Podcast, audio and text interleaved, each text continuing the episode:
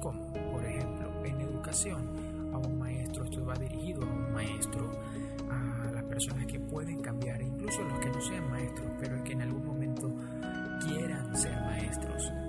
Esto va dirigido hacia ellos, sobre todo no por experiencias, experiencias propias, sino dirigido porque hay que hacerlo, alguien tiene que decirlo y sí, hay mucha gente que lo está diciendo y estos podcasts, eh, tanto como que mucha gente va o quiere tratar de cambiar esa forma de ver tantas estructuras científicas, tecnológicas, sociales, eh, culturales, educativas, entre otras. Eh, también yo acá en el podcast de Politics eh,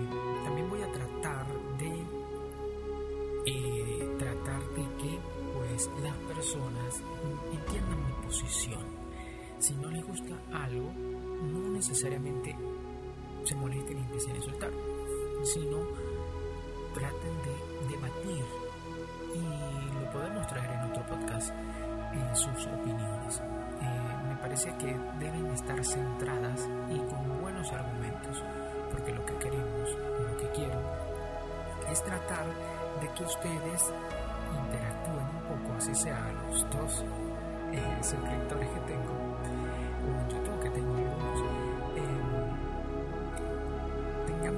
posibilidad de debatir ciertos temas. Eh, cada podcast tiene un distinto tema, distinta temática, pero sobre todo este podcast es de liberación mental, sobre todo con mis ideas, no es con ideas preconcebidas que están en internet, si son, son ideas propias, eh, ideas a los cuales yo creo firmemente en ellas. Eh, quizás no significa que no dude tampoco de mis ideas,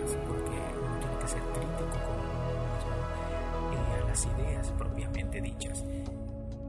De, eh, bueno, disculpen si hay ruido de fondo, si no lo logro eliminar, pues es que debido no estoy grabando de noche, sino pues siempre hay ruido y por cómo estamos ahora en la pandemia, pues es difícil que las demás personas pues no hagan su ruido habitual con una serie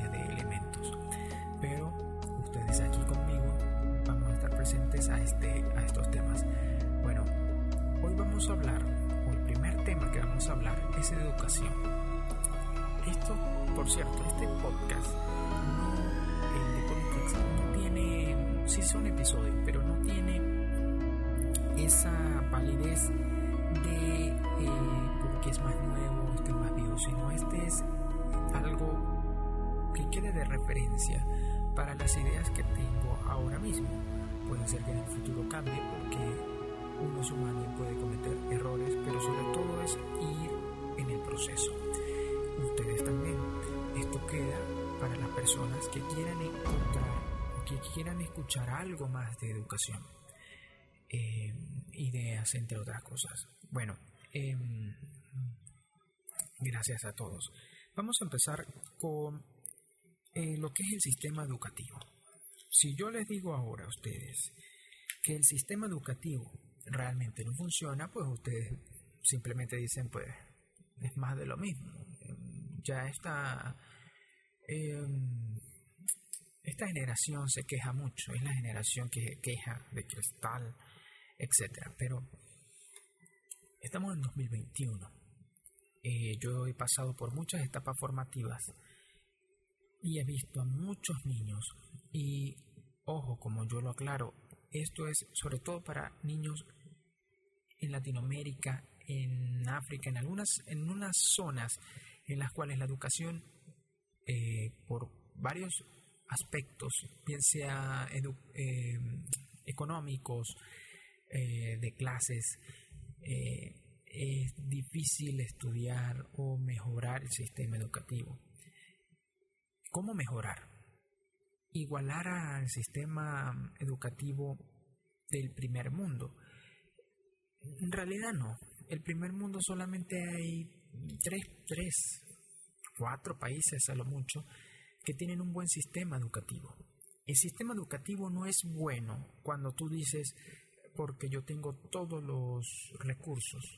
Eso que importa. Un niño puede ser el mejor, es más.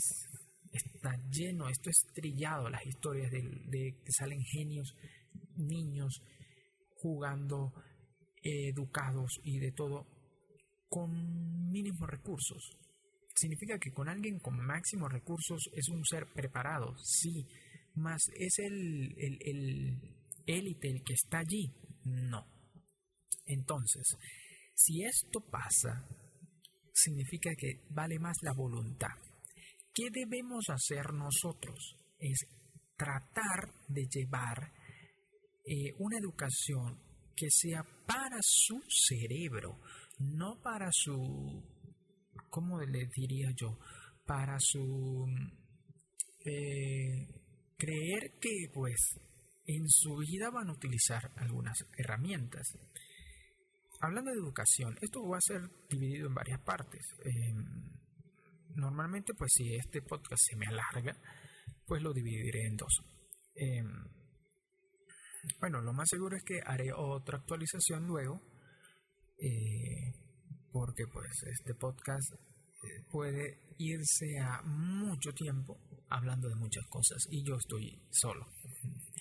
Pero bueno, mira, em, ¿qué es lo que se necesita? Se necesita, eh, bueno, normalmente cuando estamos en la escuela hay un proceso lento para estudiar.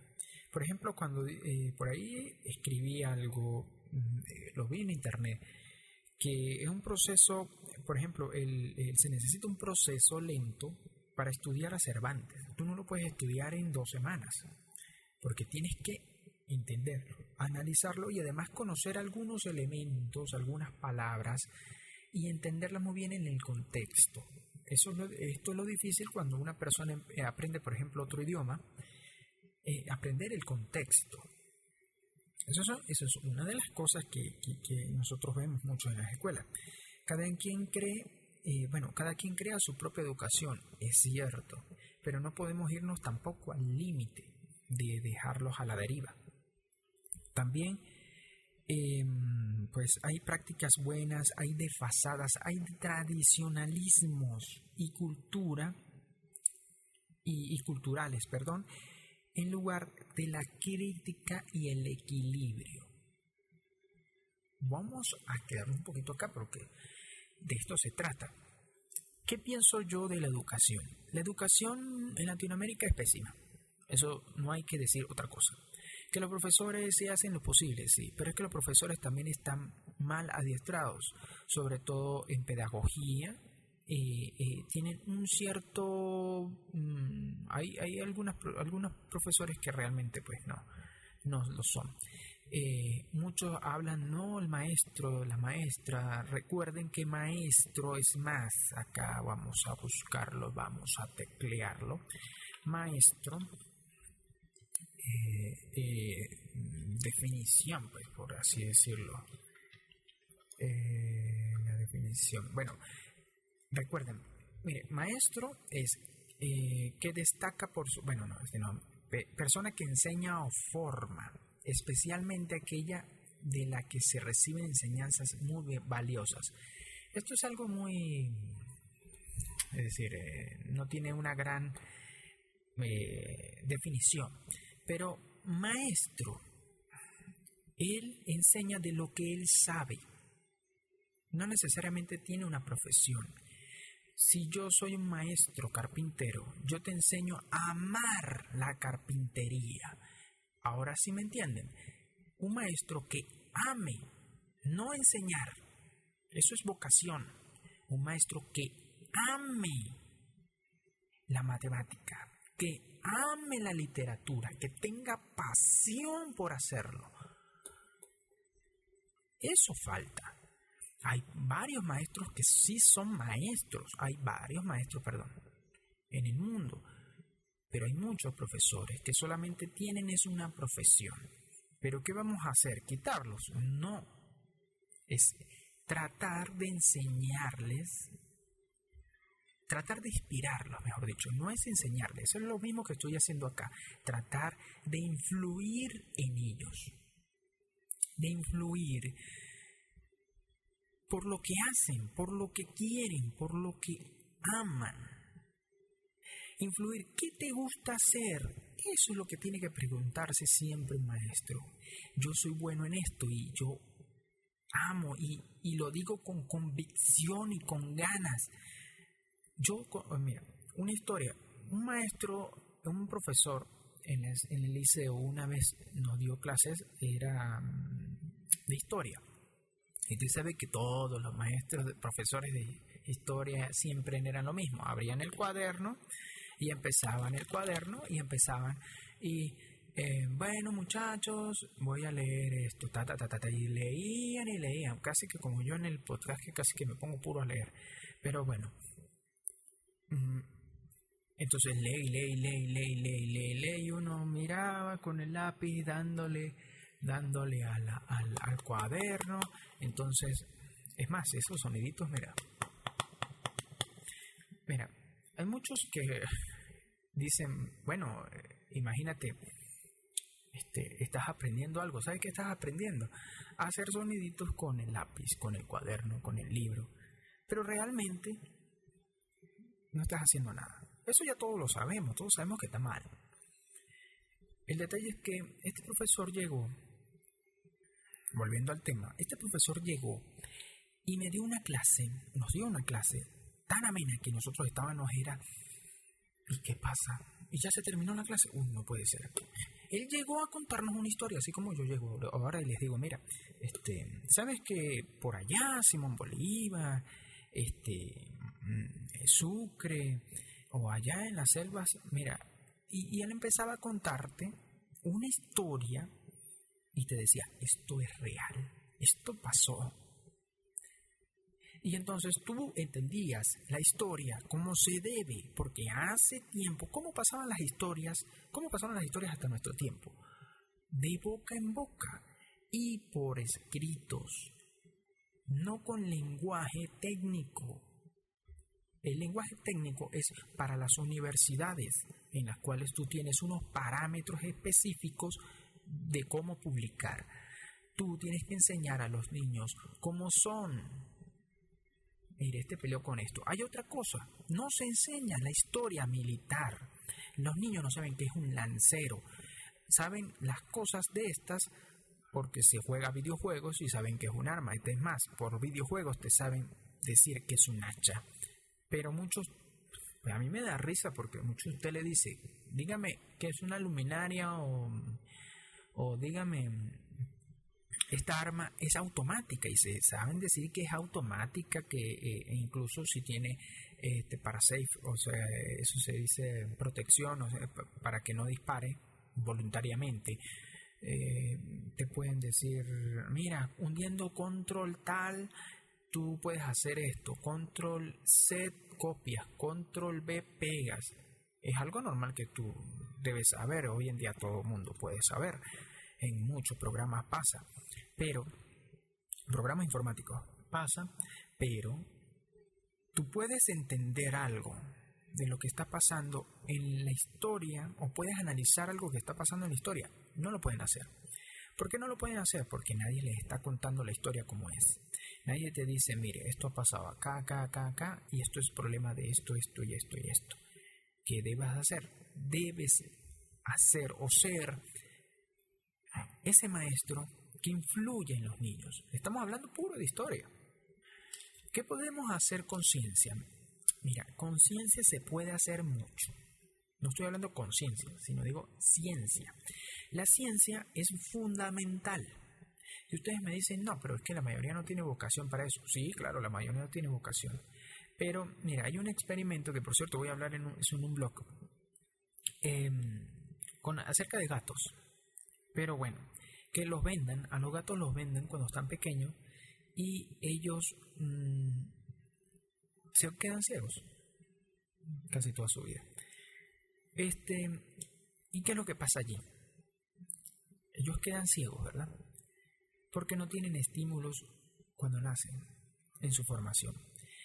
Y lamentablemente, los estímulos de, que tenemos nosotros eh, cuando somos niños a veces son tan ineficientes que realmente e, esa es la mejor etapa para involucrar a un niño y darle una afición, darle algo por lo que quiera hacer, por lo que quiera luchar.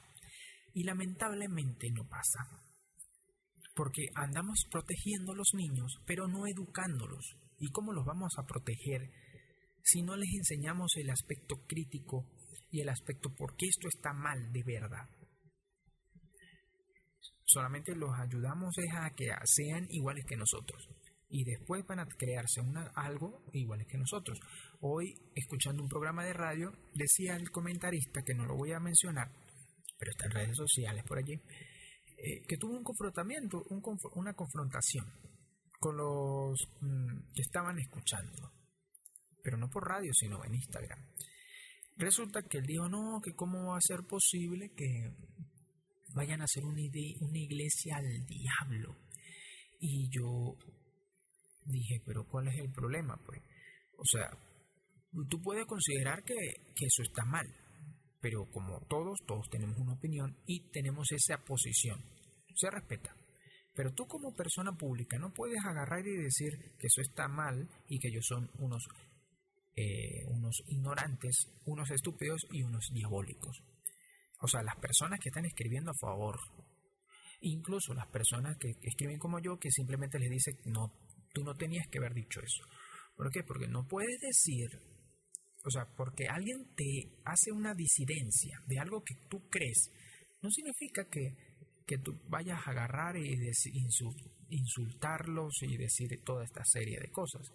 Y por creer que esto es así.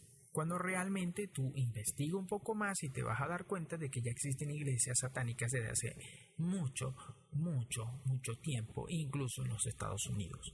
Lo que pasa es que en los Estados Unidos hacen una es un seguimiento a estas, a estas mismas. Y todo, es eh, todo eso es este, legal porque eh, debido a la libertad de expresión es legal. Porque es una libertad de pensamiento. Tú no puedes decirle a alguien, mire, piensa igual que yo. ¿Cómo le demuestras que está mal? Con tus hechos y argumentos que sean reales no que sean impuestos. Y ahí, bueno, vamos a entrar a ese tema de la educación impuesta. No podemos imponer, sí se puede imponer, es cierto, a veces se debe imponer, pero no se puede imponer basándonos en que está mal. Así de simple. Miren, la, la escuela está mal. Y si está mal, ¿por qué no vamos a imponer ¿qué vamos a imponer? Vamos a imponer que, bueno, pues como está mal, este, vamos a imponer que como está mal, bueno, vamos a hacer una reforma. Pero ¿dónde está el estudio? ¿Dónde está el análisis? ¿Dónde está todas las investigaciones que tenemos frente a todo ello? A todas las empresas, a todo, eh, perdón, las empresas no, a todo la, em, lo, lo que implica esto, por ejemplo, en la educación, en las escuelas. ¿Qué es lo que está mal? Que a todos los meten en el mismo salón, a todos. Es más, yo lo tenía escrito por acá. Em, bueno, tiene, tiene que ver eh, con eso, con la tradicional, el tradicionalismo. Y, decir que todos son, eh, bueno, acá dice, la disparidad de capacidades, que se necesita un sistema adaptativo y no laico o rígido. Bueno, casi que laico es sinónimo de rígido. No podemos tener ese sistema en el cual tú puedes colocar a un niño que pues quizás no lea muy bien y, está eh, tratando de aprender a leer bien con otro niño que sepa leer bien, pero quizás él no sea muy bueno en matemáticas y el otro sí, porque tienen diferentes capacidades. Entonces no podemos agarrar y decir, bueno, yo, eh, yo lo he dicho, en tercer, en primer grado, en mi primer grado yo ya sabía leer bien y casi todos los niños era, tenían que hacerlo por presión social. No podemos agarrar y decir, bueno, en primer grado todos tienen que leer. No, esa es la meta. Porque eso es una herramienta, eso sí se debe imponer, imponer que tú leas. ¿Y cómo se va a imponer? No es obligar, ojo, dije imponer. Es decir, cuando tú impones, minimizas los demás. Entonces, cuando lo minimizas, ¿qué vas a hacer? Impones una sola vía, que es la lectura. Pero tienes que dejar abierta otras vías porque resulta que estamos en una nueva era. Y la modernidad, no como lo decía el narrador este, que, bueno, que por la modernidad tienes que educar a tus hijos porque la modernidad nos está dañando. Sí es verdad, la modernidad nos daña, pero nos daña son las personas a las cuales están influyendo estos niños. Entonces, tenemos que abrir la puerta a la modernidad porque puede ser que en unos años sea más fácil eh, escuchar por algún motivo que leer. Pero la lectura te da capacidad analítica. Entonces no se puede perder de buenas a primeras. Hay que enseñarle al niño antes de que vea cualquier otra cosa, lea. Leer. Y enseñar no es obligar. ¿Cómo lo hace? Bueno, con varias, hay varias herramientas para ello pero hay muchas de esas cosas. Mira, la tecnología no ha entrado en las escuelas en Latinoamérica. Quizás en otros lados del mundo haya entrado, pero es imposible ver que, mire, hay cantidades de juegos, videojuegos educativos, que habían salido hace mucho tiempo y que los gobiernos, por lo menos en Venezuela, los gobiernos, nada. Uno les mandaba solicitudes y nada. Habían videojuegos en los cuales aparecía su el libertador Simón Bolívar, el libertador de la patria en Venezuela, incluso en Colombia, y todo bien gracias. Y tan nacionalistas que eran con su con su libertador. ¿Y dónde están ellos? ¿Dónde está eso? No hubo apoyo a ello. Entonces hay empresas en el mundo que te dan ese apoyo y te hacen ser nacionalistas, que no está mal, es bueno amar a tu tierra, es bueno amar a tu patria, es bueno amar a tu bandera. Pero también necesitamos que la historia sea contada bien y necesitamos desarrollarnos para dar orgullo a nuestros semejantes. Es algo digno y algo honorable, porque aquí entra el honor. Lamentablemente en las escuelas vemos lo siguiente, vemos demasiados niños, demasiados niños, a veces sin saber leer bien. Eh, los pensum, es decir, los programas educativos, las materias, no se dan completo. Entonces yo veo que no se dan, es más, la educación física, ellos dicen, no, es que la educación física la podemos minimizar y darle otros temas. Señores, la educación física jamás debe faltar. Es más, la tienes que mezclar con otros aspectos. ¿Sabe por qué la educación física no debe faltar? La educación física, aparte de que te da salud, eso ya todos como que ya lo intuyen, ¿no? Te voy a decir algo más importante. ¿Por qué es más importante que la salud? Sí. Porque al fin y al cabo vivir 10, 20 años ya cuando estés abuelito, ya eso queda de parte de cada quien. Y de la educación y la cultura, pues.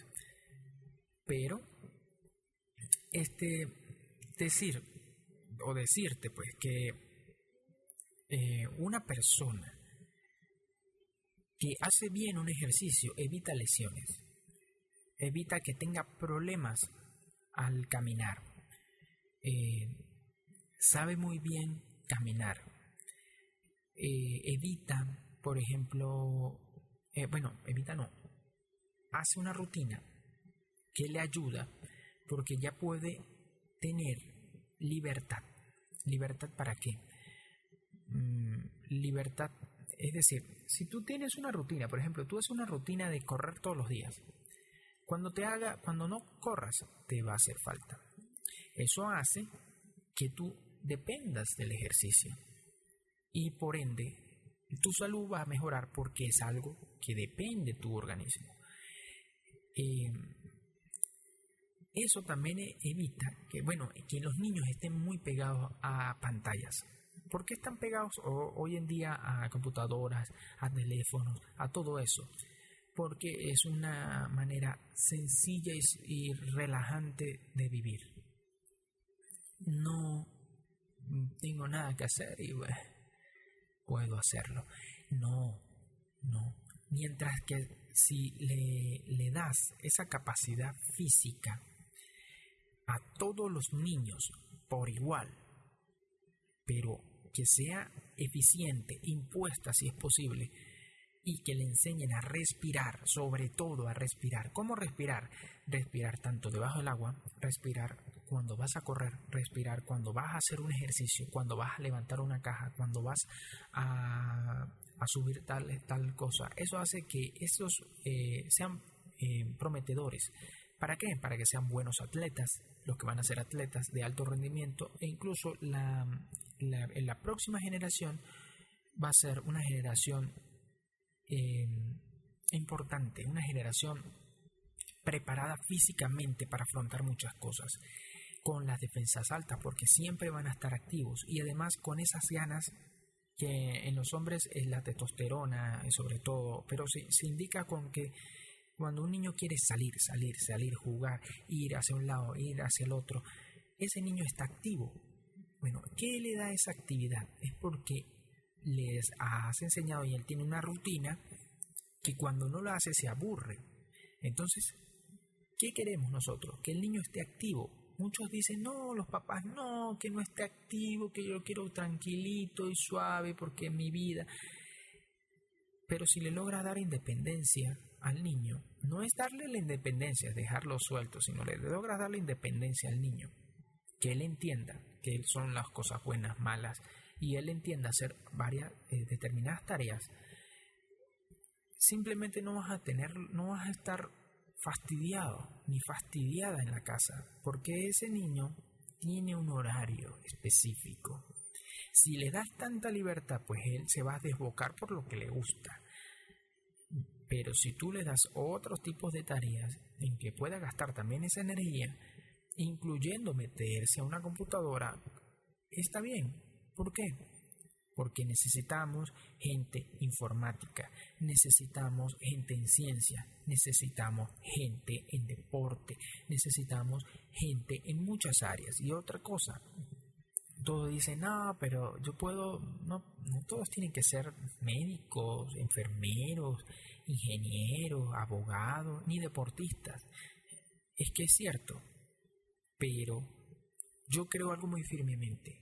Alguien que es médico puede ser deportista de élite. Y lo hemos visto en países de primer mundo. Médicos que en su tiempo libre hacen ejercicio y hacen alguna actividad, practican algún deporte, quizás no son élite, pero algunos sí se han visto que son élite. Este, los árbitros de fútbol, muchos de ellos son ingenieros, arquitectos, en el primer mundo. ¿Por qué en Latinoamérica no, no pueden entender que el que sea futbolista no te implica que no pueda ser científico? El que seas maestro no significa, señores y señoras, que no seas un médico, un ingeniero. Tenemos que tener esa capacidad para siempre aprender. Tenga 50, 60 años. Si tú quieres aprender a ser médico a los 50 años, quizás te cueste más. Pero esa debe ser nuestra cultura, una cultura del conocimiento y sobre todo de hacer el conocimiento no de esta cultura que estamos viendo en que yo me quiero ser rico joven. Y vivir mi vida y tener con esto como lo pasan con los, eh, como pasan los videos de reggaetón con, con carros y motos y siempre estoy llorando porque todo el mundo es gris porque yo necesito necesito a no sé quién a una, mujer o a un hombre que dice yo no sé qué y así dice la canción y se pasan toda la canción bailando y las mujeres siempre bailando y desnudándose. Así se quieren vivir su vida que alguien un príncipe azul que la va a dejar como 80 veces por otras, este, vengan y, te recoja con ese carro. ¿Y por qué tú, mujer, no quieres agarrar un carro y tener ese carro para ti, de ser una mujer eh, que tenga los mismos beneficios del hombre? ¿Por qué no? Porque no se enseña. Eso se enseña, decirle a la niña, niña, mi amor, tú vales mucho tú eres igual que los hombres. Que ellos quieran y que muchos quieran tratar de decirte que no, pues tú sí lo eres. Porque yo creo en ti. Importante, creer en ellos, creer en lo que van a hacer. Los puedes molestar, los puedes regañar, decirles de todo, pero cuando llegue el momento les tienes que decir yo creo en ti a pesar de que ellos estén abajo, en el suelo, y no hayan hecho nada o, no, o les salga todo mal. ¿Qué es lo que queremos, señoras y señores? Queremos educación, educación de verdad, que se adapte en las escuelas para ello. Mira, no se ha dado a, antropología, no se da. Ah, no, que eso se puede dar quizás en el liceo o en las universidades. Señores, no se ha dado, mm, eh, no lo tengo anotado, no lo apunté, se me fue. Eh, bueno, no lo ha dado, por ejemplo, no han estudiado, no saben, acá, en Latinoamérica tiende mucho a verse, eh, sobre todo en mis lados, tiende mucho a verse em, lo que son víboras, eh, lo que se llaman culebras, em, serpientes, alacranes o escorpiones, eh, mucho fauna animal, animal, insectos, invertebrados, etcétera y nadie conoce nada, ni siquiera conocen las hormigas. Los niños ya no juegan casi con las hormigas, porque les interesa más la tecnología o hacer otras cosas. ¿Por qué? ¿Por qué no investigar más? ¿Por qué no se le dice, no se le da una materia sencillita, así sea una vez en toda la primaria? Que le enseñe, mire, esto es un insecto tal, esto se llama tal, esto, esto tiene alguna clase de, alguna clase de veneno, esto tiene otras cosas, esto tiene algunas, mire, este se mueve acá y trata de... Entonces los niños están preparados y no van a estar con que se metió una cucaracha, Dios mío, tengo miedo. Es que tú puedes tener fobia, pero si no aprendes de ellos, ¿cómo vas a superar ello? O sea, no, podemos otra vez estar en lo mismo. Eh, cualquier serpiente que vemos, le mátele, mátele, mátele. Entonces las, las sociedades protectoras dicen, ¿por qué la van a matar si esos son seres, seres, son animales? Pero la mayoría no lo ve porque dice, no, nosotros estamos invadiendo sus territorios. ¿Por qué no entenderlos? ¿Por qué no tener a alguien, alguien preparado para, poderlas agarrar, en lugar de matarlas, en lugar de matarlas, porque por eso es que hay una epidemia a veces de ratas increíbles en muchas ciudades, porque ¿quién las caza? Los gatos. Los gatos la mayoría juega y se comerá una, pero hay por, por un gato hay como mil, entonces mil, mil ratas y ratones.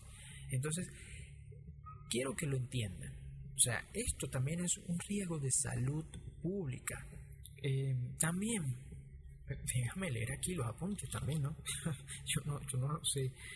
Eh, eh, bueno, mira, la comunicación interracial.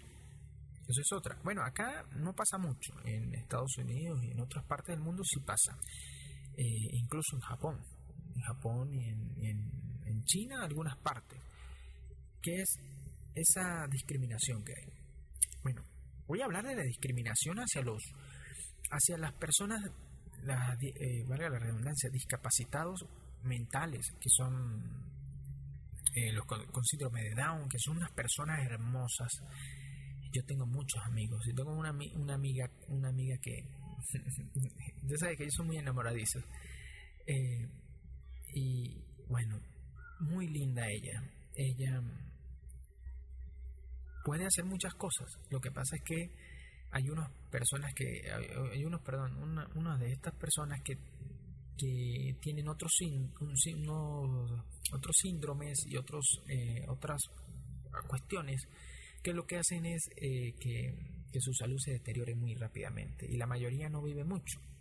Eh, pero mira, a mí nunca me ha dado, quizás, claro, uno a veces le da, por, por una serie de cuestiones, a uno le da cosa, eh, sobre todo con cuando hay que cambiarlos o cuando ellos, mm, qué sé yo, hay que bañarlos, cosas así. Eso pues a mí a veces no le da un poco de grima, pero ¿qué persona no le da grima? O sea, eh, a mí me dicen, mira, esta persona está mal, entonces tienes que dar, tienes que bañarla, limpiarla, o sea, a uno le da grima, cualquier persona enferma le da grima. Lo que pasa es que uno se va acostumbrando y uno dice, pues es normal, eh, yo me imagino que si a mí me pasara, había gente, habría gente que me lo haría. Entonces, si esa gente lo haría, ¿por qué yo no lo hago? O sea, prestar esa mano. Y estas personas, cuando están bien, oye, son personas leales, son personas buenas, son personas que no te discriminan.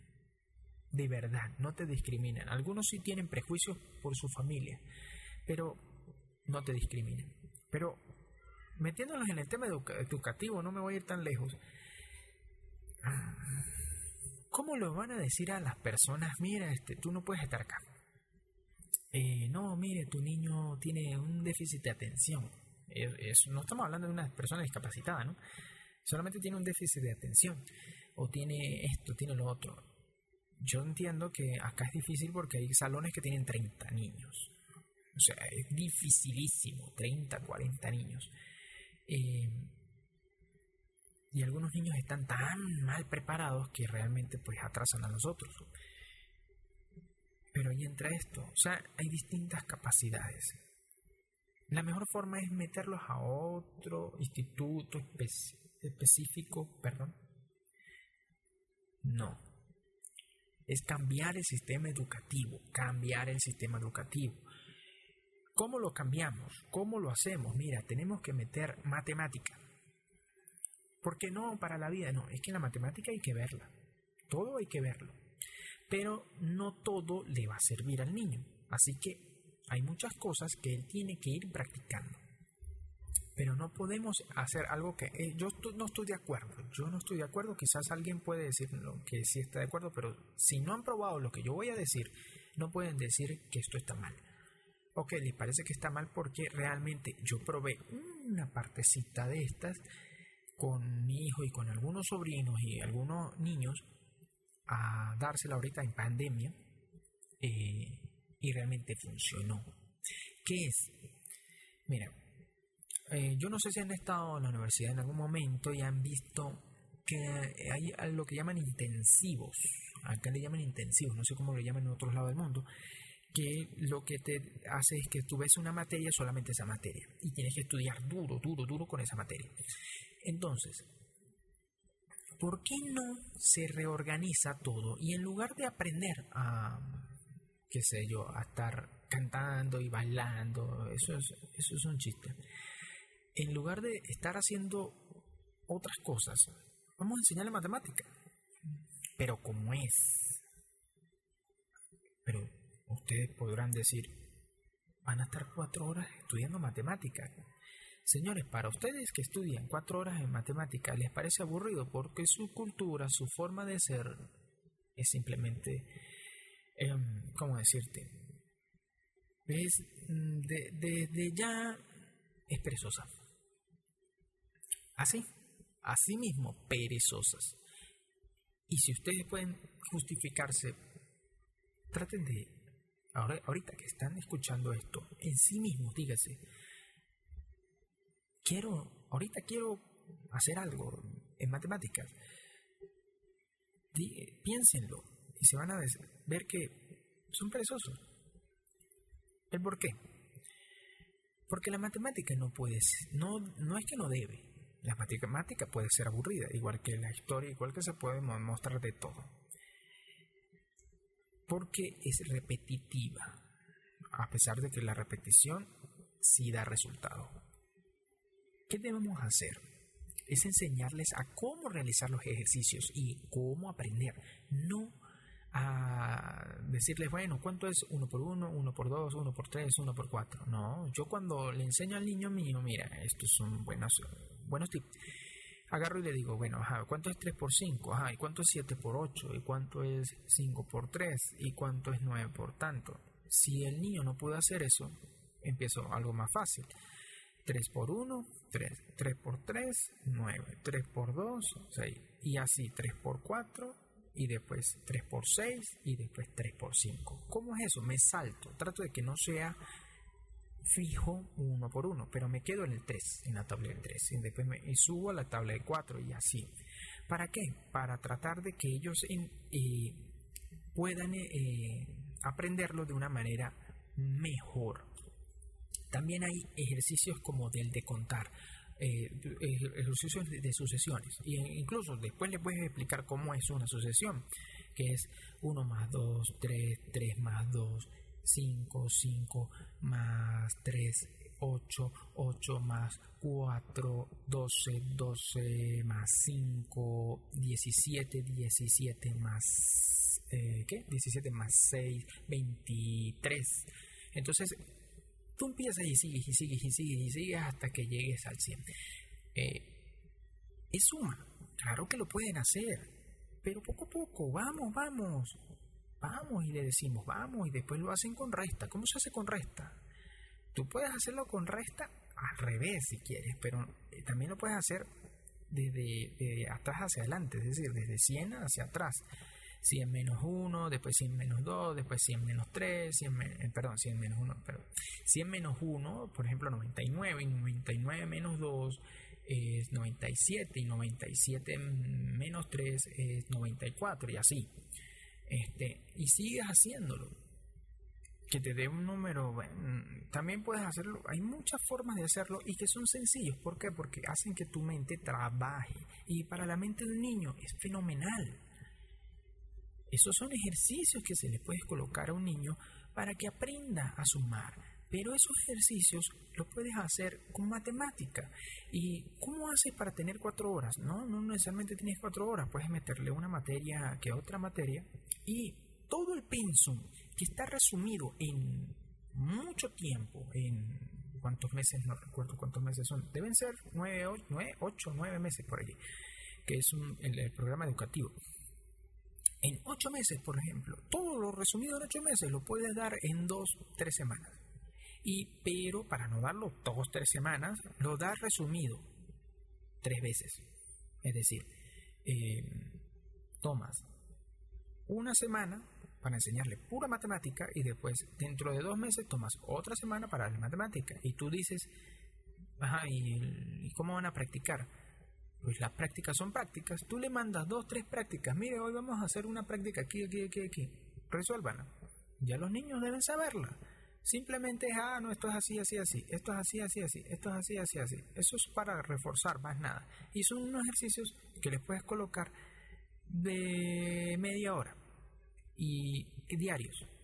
Y mientras que eh, cuando le des la semana completa, esa semana completa, le puedes meter todo pero claro, eso hay que hacer un estudio porque también todos los niños no aprenden igual. Y esa es la capacidad a la cual yo me refería. Tú puedes agarrar y decirle a un niño, mire, esto es así, esto es así, esto es así. Eso hace que un niño se acostumbre a matemática. No es que cuando venga matemática mi mente cambia, no, sino que ellos van poco a poco hasta que aprenden matemática. Cuando ellos aprenden a sumar, a restar, a dividir, lo del resto es fácil. Es simplemente práctica, práctica. Y en seis años que tiene la básica aquí en este país, en seis años, ¿cómo no van a practicar? Ponle en tres, en cuatro años, que es que empiece más o menos ahí lo, lo, lo, lo rudo, como se dice. ¿Cómo no van a practicar? Claro que van a practicar. Y entonces enseñas muchas más cosas y bien definidas, sin saltarte nada.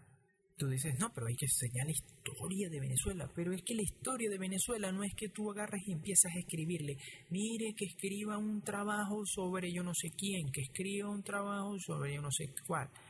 Sí, tienes que empezarle a, decir redacta, pero para redactar tienes que tener tiempo. Imagínate una semana para enseñarles cómo redactar, qué es la sangría, qué es la mayúscula, todo esto y enseñarles a visualizar y a leer, que todos los días empiecen a leer. Imagínate que empieces en la clase leyendo. Hoy cada uno va a leer una partecita mínima y te le dediques media hora a eso. Con eso es eh, una partecita de lo que los estudiantes quieran traer. O por ejemplo, en la semana todos tienen que leer. Quiere decir que hoy le toca a 10 niños, el otro día le toca a 10 niños y el otro día le toca a 10 niños. Y ya con eso se acabó. O le toca 7, 7 y 7 y 7. Bueno, como yo, como quiera la profesora o el profesor ver. Pero tienen que hacerlo, leer, matemática, meter sobre todo la matemática. ¿Cómo lo hace? No es, este, mire niños, vamos a hoy a estudiar tal, no, vamos a estudiar, mire, vamos a estudiar esto. Y después cuando vengan, bueno, ya que ustedes vinieron, mira, vamos a estudiar esto, esto, esto y esto. Entonces esto es más fácil, esto, esto y esto y esto. Al día siguiente, ay, es muy aburrido otra vez. Bueno, ustedes le siguen y le dan y le dan y le dan.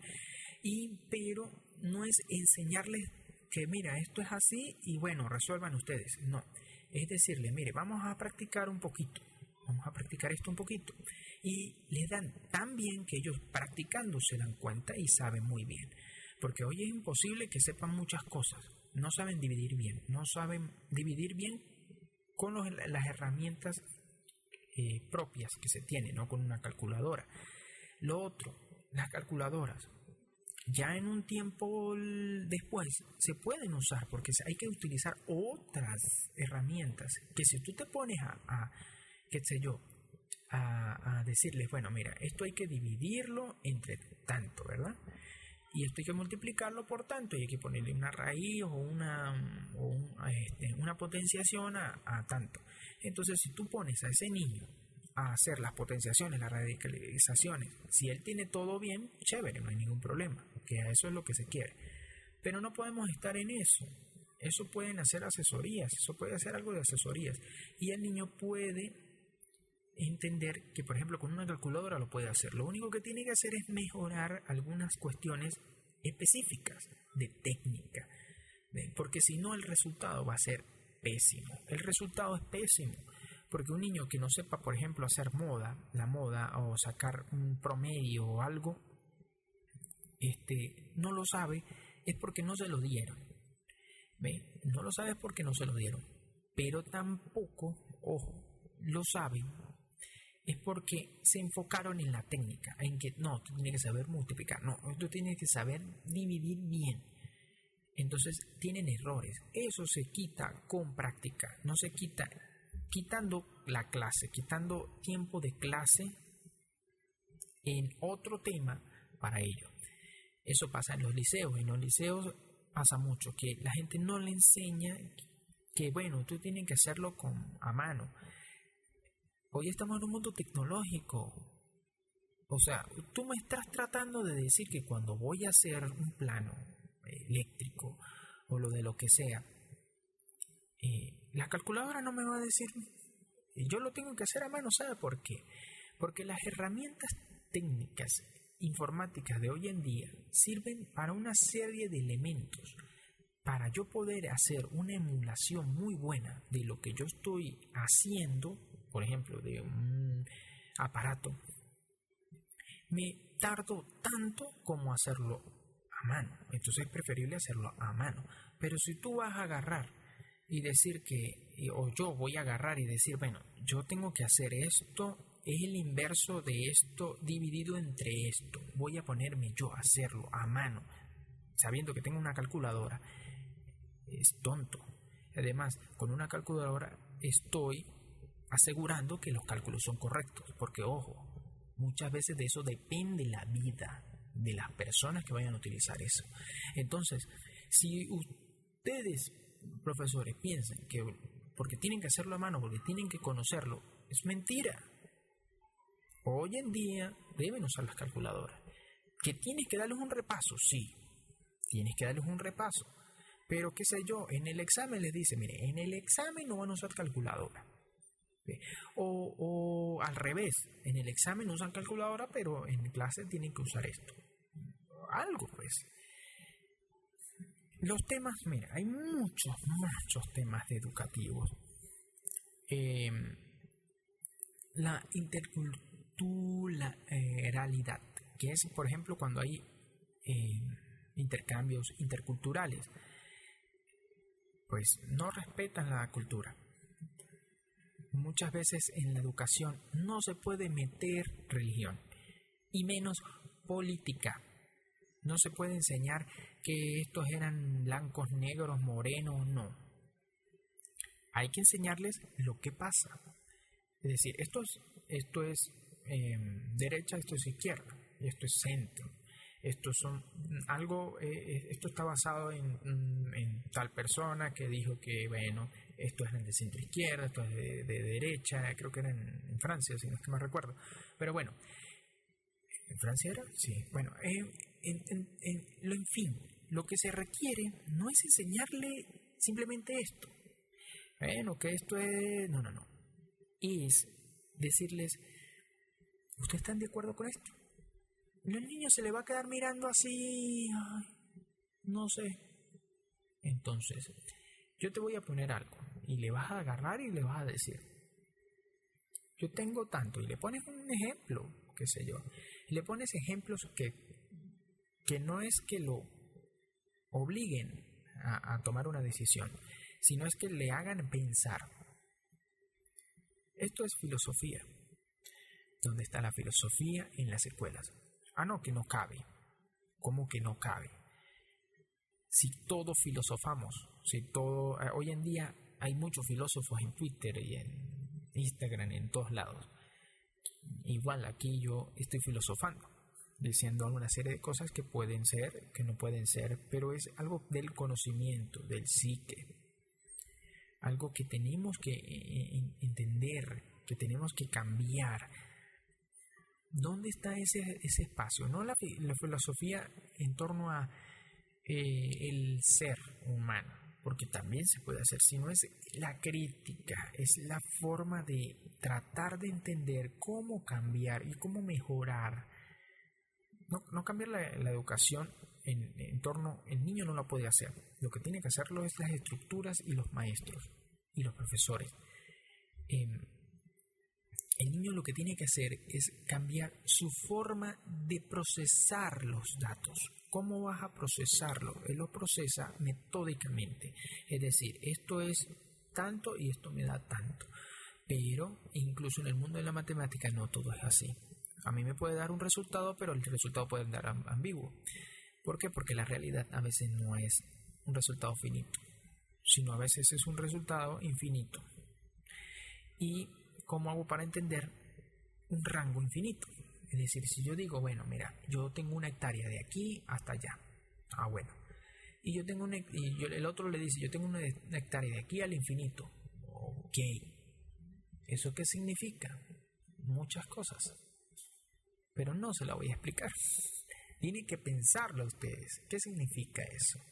Los que ya saben, obviamente, van a, saben que es un rango.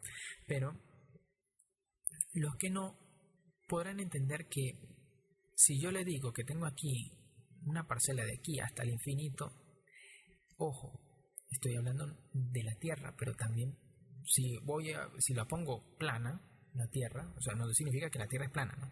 sino eh, si la pusiera plana, saldría al espacio y fuera hasta el infinito. ¿Esto qué significa? ¿Que el universo sería infinito? ¿Que de aquí haya habría infinito? Son cosas que te hacen pensar, pero son cosas que tú tienes que ver. ¿Por qué? Porque cuando tú dices, ¿cómo hago yo para cambiar la escuela? es algo filosófico que tienes que ir aplicando, aplicando qué? Aplicando nuevas directrices, nuevas directrices de matemática, enseñándoles a que es más importante que ellos aprendan por qué pasan las cosas, que las cosas pasan así, porque esto es uno más uno que son dos. No, porque esto es uno y porque esto es uno y porque esto es más. Porque si tú dices, si tú cambias un signo, te cambia completamente el resultado y puede ser completamente catastrófico. Y en el mundo necesitamos esto, necesitamos ciencia. Voy a hablar algo importante. ¿Por qué necesitamos ciencia? ¿Por qué necesitamos tecnología? Em, mira, necesitamos ciencia, necesitamos tecnología, debido a que lamentablemente el mundo cree que está bien. El mundo cree que todo va bien. Y muchos han levantado la voz en estos tiempos y durante mucho tiempo para decirles que nos estamos quedando atrasados, que hubo un boom, la revolución industrial y que empezó el conocimiento y ya no, no se da abasto en muchas áreas y hay que tener científicos jóvenes, físicos jóvenes y mucha gente joven para hacerlo. Pero lamentablemente hay demasiadas personas haciendo nada. Todo el día en, en Instagram, a pesar de que es calidad estar en Instagram todo el día, pero tú con el teléfono y haciendo algo. No es todo el día sin hacer nada hacer algo útil de verdad. ¿Cómo lo haces? ¿Cómo lo haces? Mira, tienes que hacerlo eh, tratando de aprender algo nuevo. No es viendo una novela, no es viendo una película, no es viendo una serie, no es tratando de decir, bueno, yo soy futbolista, ya lo soy, ya, bueno, ya fui, yo soy reggaetonero, yo soy músico, yo soy cantante o yo soy político todas esas personas ganan mucho dinero y mucha influencia y todas estas personas no están haciendo nada. Quizás tú dices, pero yo hago, yo hago música, yo hago esto, yo lo hago. Sí, sí haces. Pero no me vengas a decir que estás todo, todos los años haciendo esto. Todos los días haciendo esto. Quizás algunas semanas, algunos meses, cuando estás produciendo algo, sí. Igual los políticos, igual la mayoría de estas personas. ¿Qué necesitamos? Que dediquen un tiempo para otra cosa. Sí, pero eso no importa. No es la petición que estoy haciendo. La petición es cambiar nuestra forma de pensar. Nuestra forma de pensar es que esto es el éxito. El éxito es ser músico, el éxito es ser un gran cantante, tener mucha fama. Esa es la forma de pensar. El dinero, el poder, el éxito. Es una forma inicua de eso. El que tiene conocimiento siempre se los va a comer. Tú podrás tener todo el dinero del mundo, pero si no tienes poder, de nada te sirve. Tú podrás tener fama, pero si no tienes conocimiento, ¿de qué te sirve? Si tú, hay muchos cantantes que lo saben, hay muchos cantantes que cantan con autotune y tienen buenos productores, pero sin esos productores, ustedes no son nadie absolutamente nada son, porque no tienen el conocimiento para hacerlo, para editar, para grabar, para saber qué micrófono utilizar, y eso que tienen calidad extrema, porque pueden comprarla. Hay muchos otros que sí se preocupan por ello y que lo están haciendo y son la gente que está levantando la voz y siempre ha levantado la voz diciendo de que esto es música de verdad y que yo realmente estoy trabajando para esto, estoy trabajando para lo otro y estoy haciendo algo por la humanidad, sí. Pero también tenemos que quitar esa cultura. No es decirle al cantante, usted está mal, no. Ustedes ya hacen lo que hacen y está muy bien cuando hacen buena música, cuando hacen todo esto. Perfecto. Pero necesitamos un paso más allá. Necesitamos gente que tenga tecnología, que tenga ciencia, que, que, que se involucre en la ciencia. ¿Qué nos va a servir el día de mañana en una pandemia gente preparada para cosméticos. Ah, bueno, me muero con me muero con dignidad, pintado bien, bien maquillada. Eso es una persona ignorante. Me muero siendo deportista, metí tantos goles y soy el mejor de todos. O sea, eso es ser ignorante. Lamentablemente no estamos entendiendo el grado de tontería social que tenemos. El grado que tenemos de una tontería, de una bobería. Esto. Tampoco entendemos, disculpe si hay una variación allí, un pequeño detalle técnico, em, la relación que, que tiene, por ejemplo, em, el fútbol, el cine, em, los cosméticos, todo lo que es puro glamour, belleza, em, todo el mundo de lo que es pasarela, modelaje, ropa, con lo que realmente les debe importar. No es que digo que no, no importe, a mí me importa mucho el fútbol, me encanta el fútbol. Eh, ver una mujer bella también me gusta, ver tantas de estas cosas, pero no podemos decir que, que es bueno, y mucha gente que critica y dice, ¿por qué están gastando tantos millones en los programas espaciales, en todo esto? Y yo me quedo como que, ¿Y por qué están gastando tanto dinero para hacer maquillaje, para hacer esto, para hacer lo otro, en fútbol, en béisbol, en todo lo del deporte que usted quiera? ¿Por qué gastan tanto dinero en videojuegos que realmente, mm, ¿qué me están dando? Puro entretenimiento, le están dando entretenimiento a usted, señor, a muchas personas, a mí. Pero realmente son necesarias al extremo, no. La medicina es necesaria al extremo, sí. Y la investigación espacial es necesaria, sí ¿Sabe por qué es necesaria? Porque nosotros no vamos a estar en este planeta todo, todo el tiempo. Yo lo creo así, espero que sea así. Porque si no, lamentablemente la raza humana se va a extinguir. ¿Por qué se va a extinguir? Porque el planeta tenemos que cuidarlo. Pero no lo vamos a poder cuidar cuando haya sobrepoblación. Y cuando no tengamos gente para salir al planeta, a Marte, a Júpiter, ni hacer tantas, tantos proyectos que hay que hacer. La gente ahorita critica y, se cree la gran cosa en tantas redes sociales diciendo de que ah, ya estás haciendo exploraciones por allá. resulta que dentro de 30 o 40 años, no le digo que guarden este podcast porque no sé si estará, verán algo importante. Los países de primer mundo y que esas potencias que están, que tengan ya bases lunares extracción de materiales preciosos van a dominar y van a seguir dominando el mundo. Y ustedes van a seguir siendo esclavos.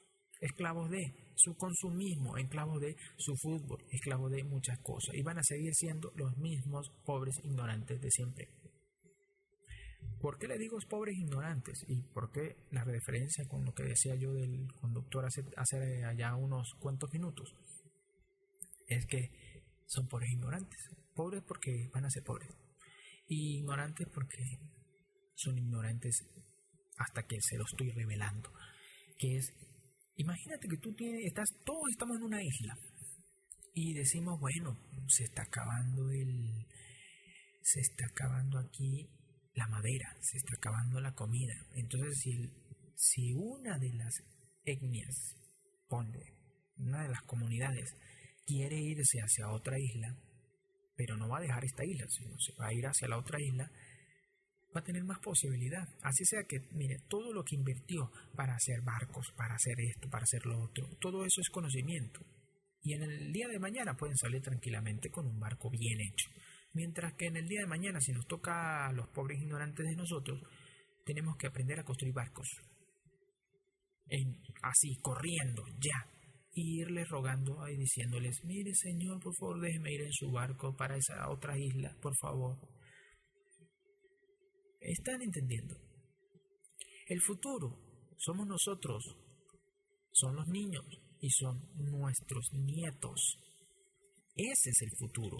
El futuro realmente es que preparemos bien a estos niños y educamos, eduquémoslos para que tengan y sean superiores a nosotros, no que tengan menos, este, tienen que tener, eso sí, tienen que tener principios, eso sí, principios, una moralidad intachable, pero tampoco no podemos dejarlos a la, deriva, decirles que son unas personas que van a hacer lo mismo que nosotros, que lo que tienen que hacer es trabajar y ir todo el tiempo para la casa y así, cuando realmente ustedes siempre querían algo y siempre soñaban con ser, qué sé yo, un cantante, ir de lado en lado. Pero ese cantante también puede ayudar a científicos, puede ayudar a medicina, puede ayudar a muchas cosas. Si está muy ocupado y siempre va a estar así, bueno, lo puede hacer. Pero lo que queremos es eso, que incluso eh, acá en Venezuela hay una serie de elementos sociales que nos sirven, por cierto, pero tienen buenas ideas. Una de las ideas es la inclusión de empresas sociales en las escuelas. Esto no tiene... Aquí no sirve porque hay dos cosas. Una, eh, necesita presupuesto, que eso es un error. Y segundo, necesita que las escuelas tengan una infraestructura y una organización muy buena. En Estados Unidos sí podría funcionar, en otros estados, en otros países sí, eh, europeos también podrían funcionar perfectamente porque cuidan mucho a sus niños. Acá se cuidan los niños. No. No se cuidan porque todo es política.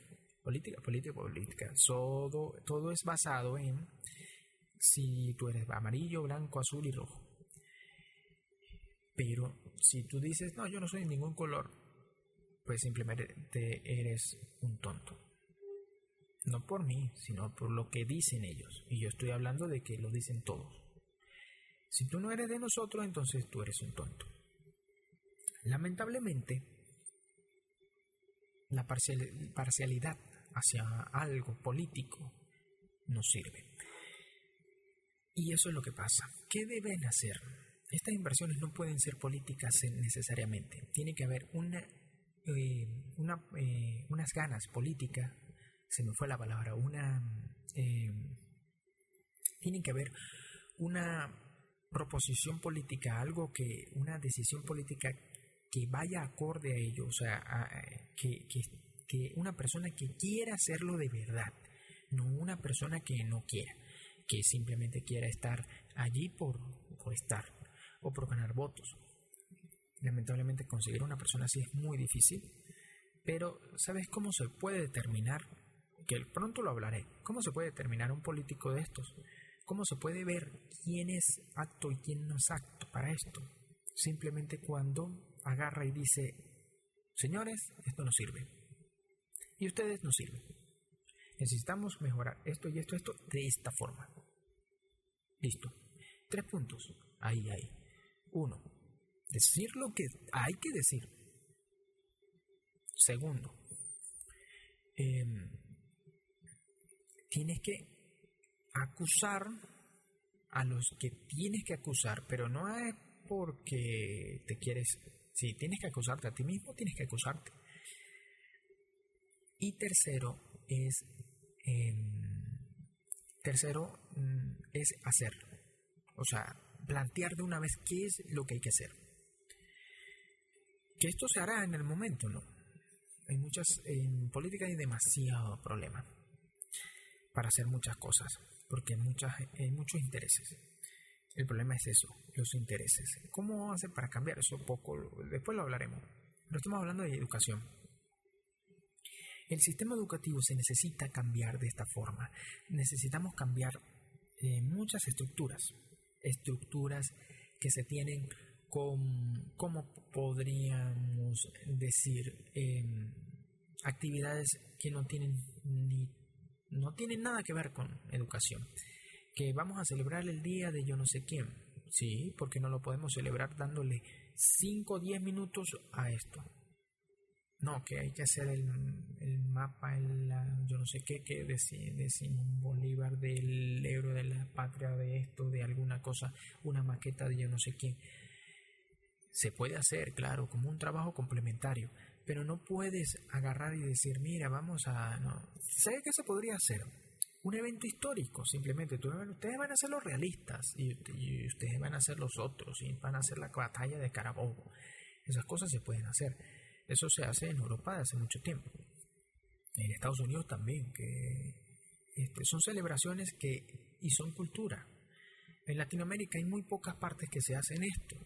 Y si la hay, es cultura y su pueblo está firme con sus creencias. Pero no podemos permitir, otra vez lo vuelvo a decir, no podemos permitir que, que los niños aprendan las cosas por un sistema que no funciona, un sistema que no acude a ningún llamado. ¿Qué necesitamos hacer? Mira, necesitamos colocar, esto es lo que le decía, imagínate hacerles express, express no, comprimir materias en una semana, en una semana, en una semana. Eso hace que los profesores, incluso tú puedes tratar, en una escuela puedes colocar a varios profesores a estudiar unas materias específicas para que las enseñen. Entonces ellos se pueden intercambiar eh, clases.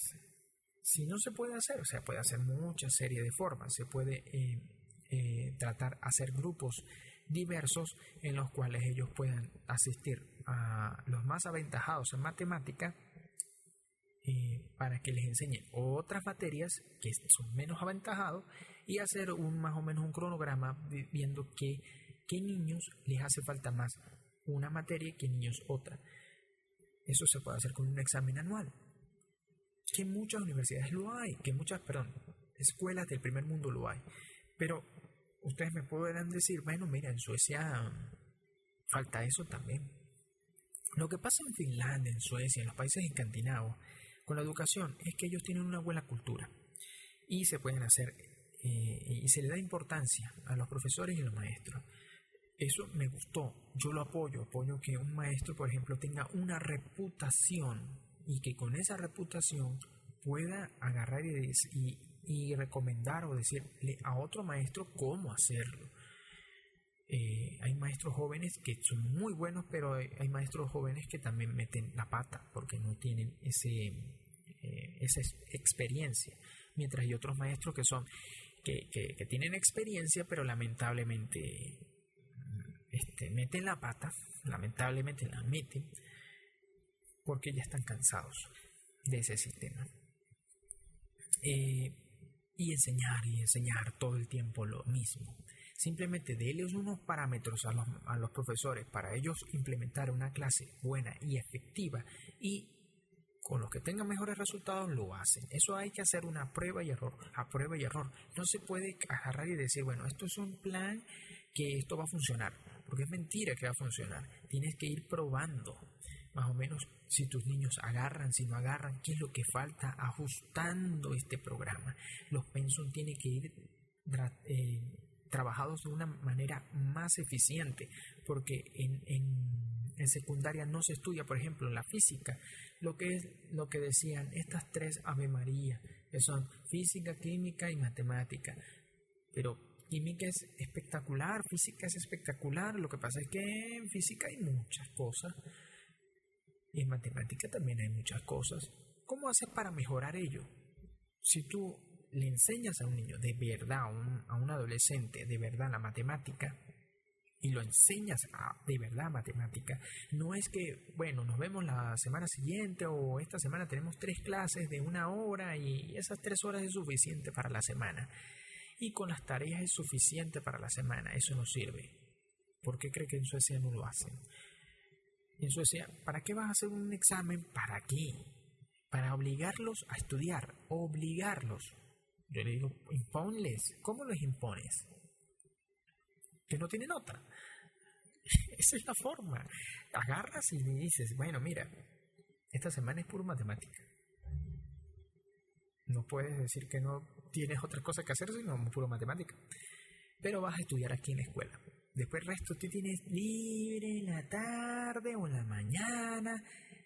y la escuela en ese tiempo libre lo puede colocar a una escuela de fútbol, de baloncesto, pero que sea rotativa. Eso yo lo he pensado, yo dije, no, tiene que ser rotativa porque no puedes meter a un niño a, bueno, en, el aspecto de niños, no puedes meter a un niño a jugar puro fútbol toda su vida.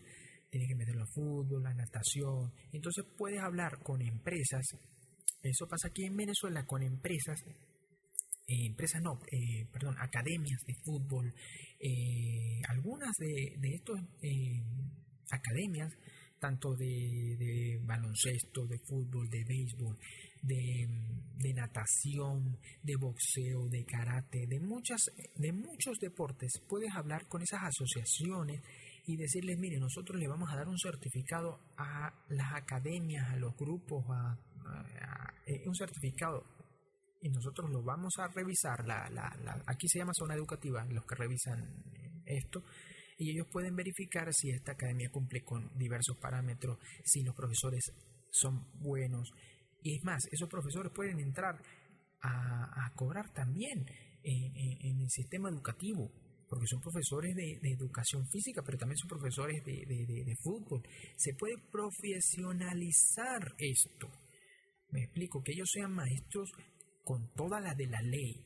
Pero entonces pude agarrar a los niños y decirles, mire, vas, los niños están obligados a que, eh, eh, los niños están obligados a que este, ellos, ellos vayan de par en par, ellos vayan eh, en diversos,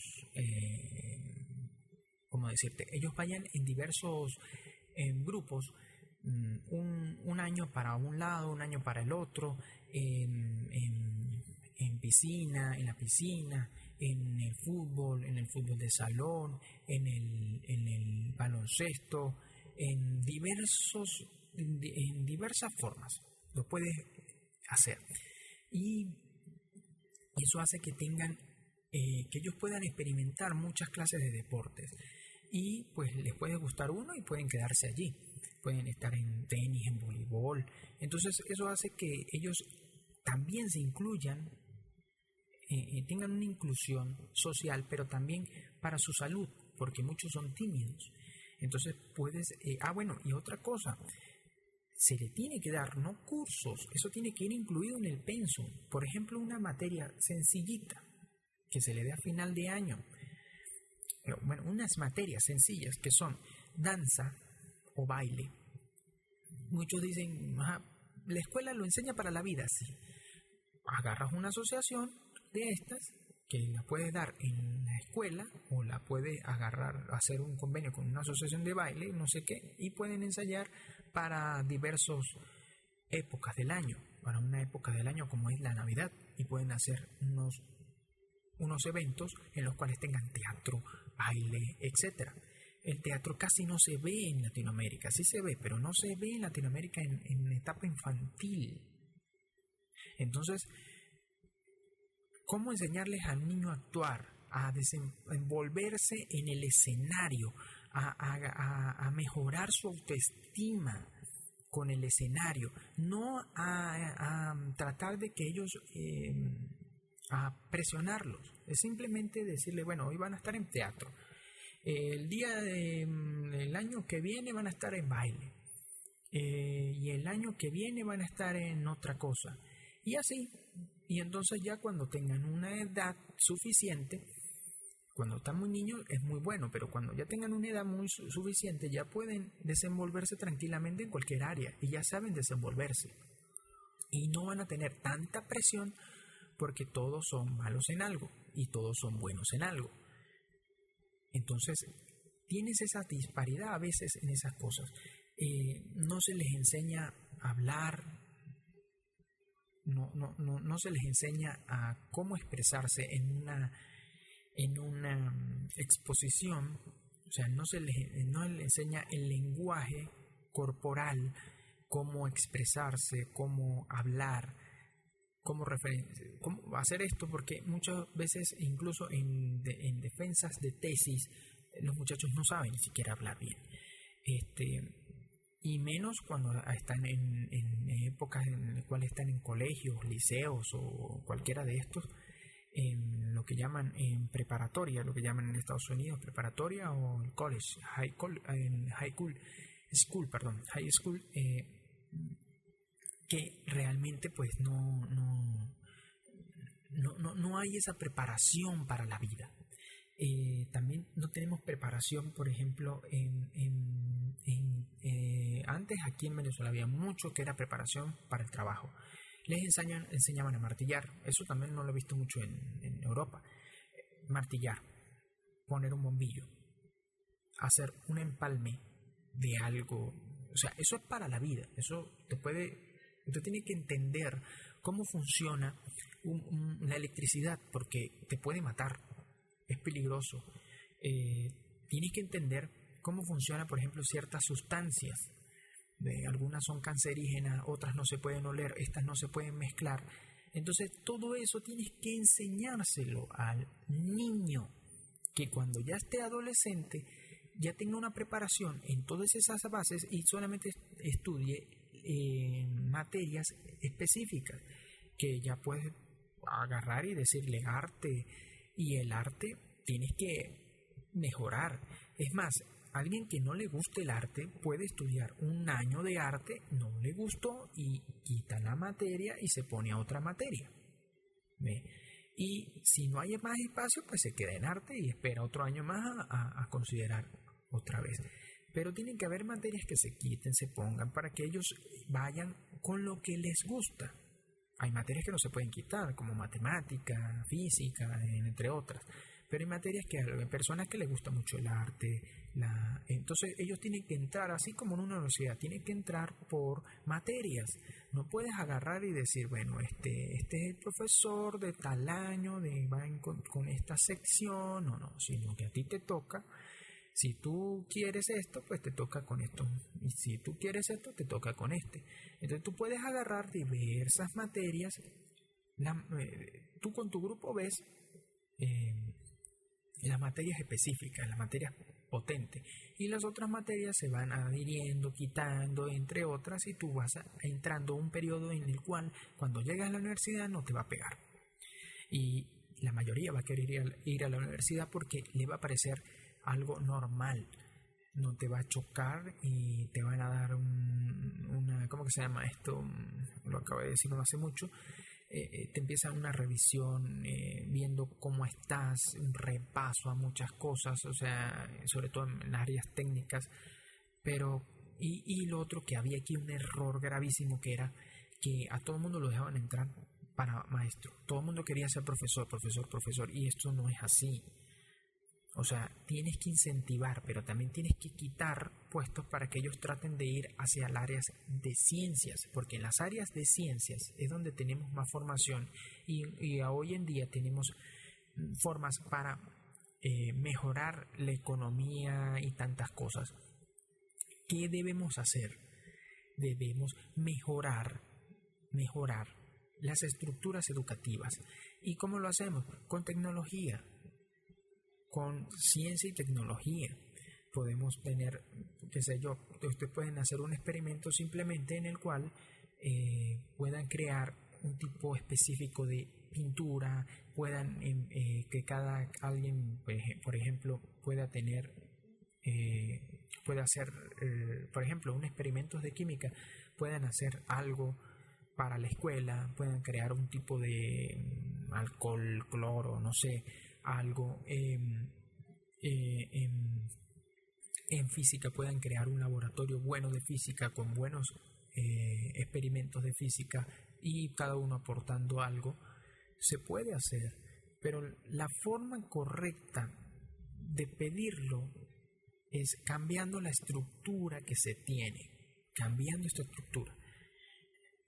Cuando cambiamos esta estructura, realmente no vamos a, a tener más otra cosa que eh, no, no, vamos a tener más otra cosa que simplemente em, no buenos resultados, sino resultados en los cuales podemos ver con un método con el método científico si esto es bueno, esto me favorece. No es que a mí me parece que esto es bueno, sino tener resultados específicos.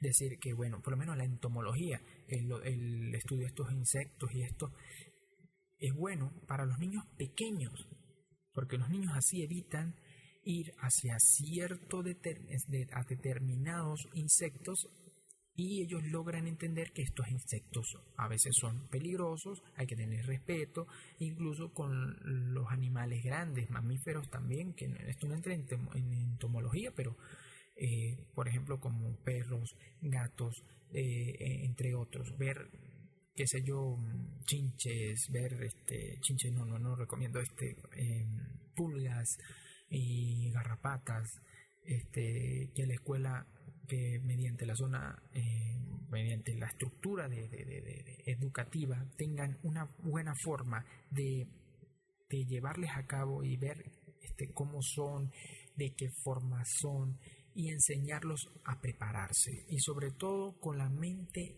¿por qué digo yo que tiene que tener, por ejemplo, una semana de matemática, una semana de ciencias, una semana de, de muchas cosas? de muchas materias específicas, por, ejemplo en, primaria. Por lo siguiente, porque así se acostumbran a que cuando es matemática es matemática, que cuando ellos tienen que agarrar algo es algo, ellos tienen que enseñarlo a hacer eso, no a decir, bueno, yo voy a dejar esto a medias y me voy para esto.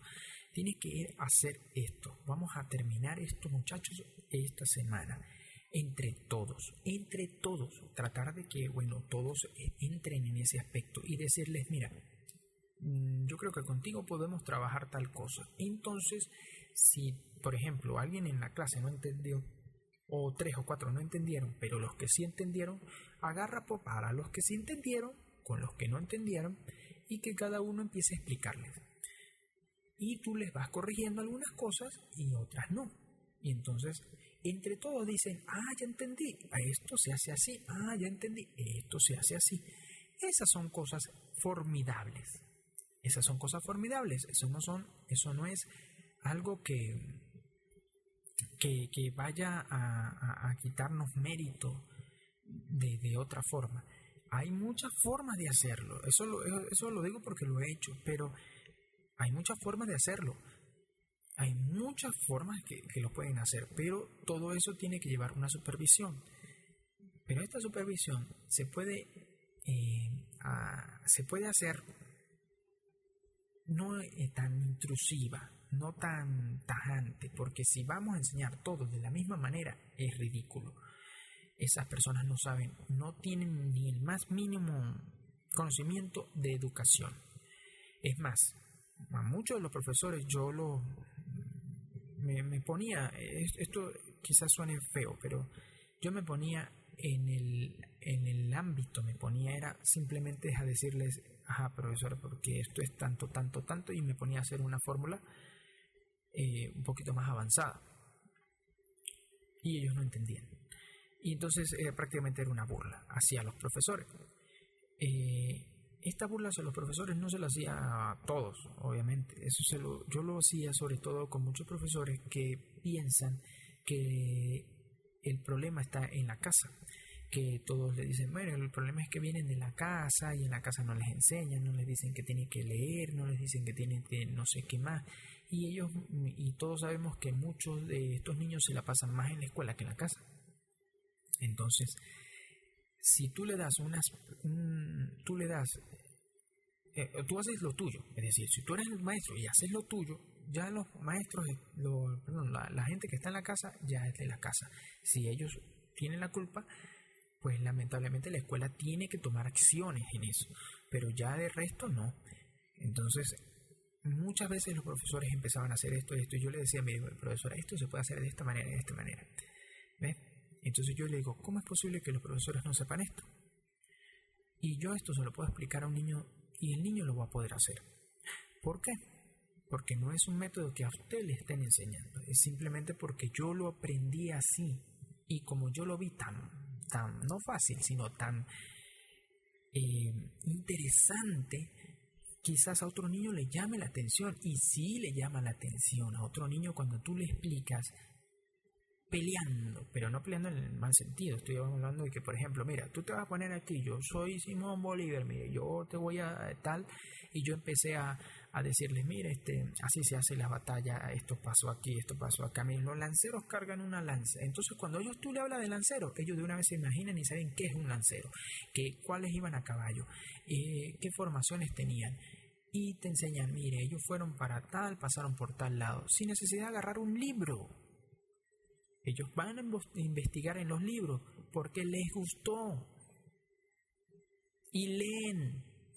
Y ahí esa es la forma correcta, no al revés, mandarlos a leer para que se involucren y para que les dé ganas.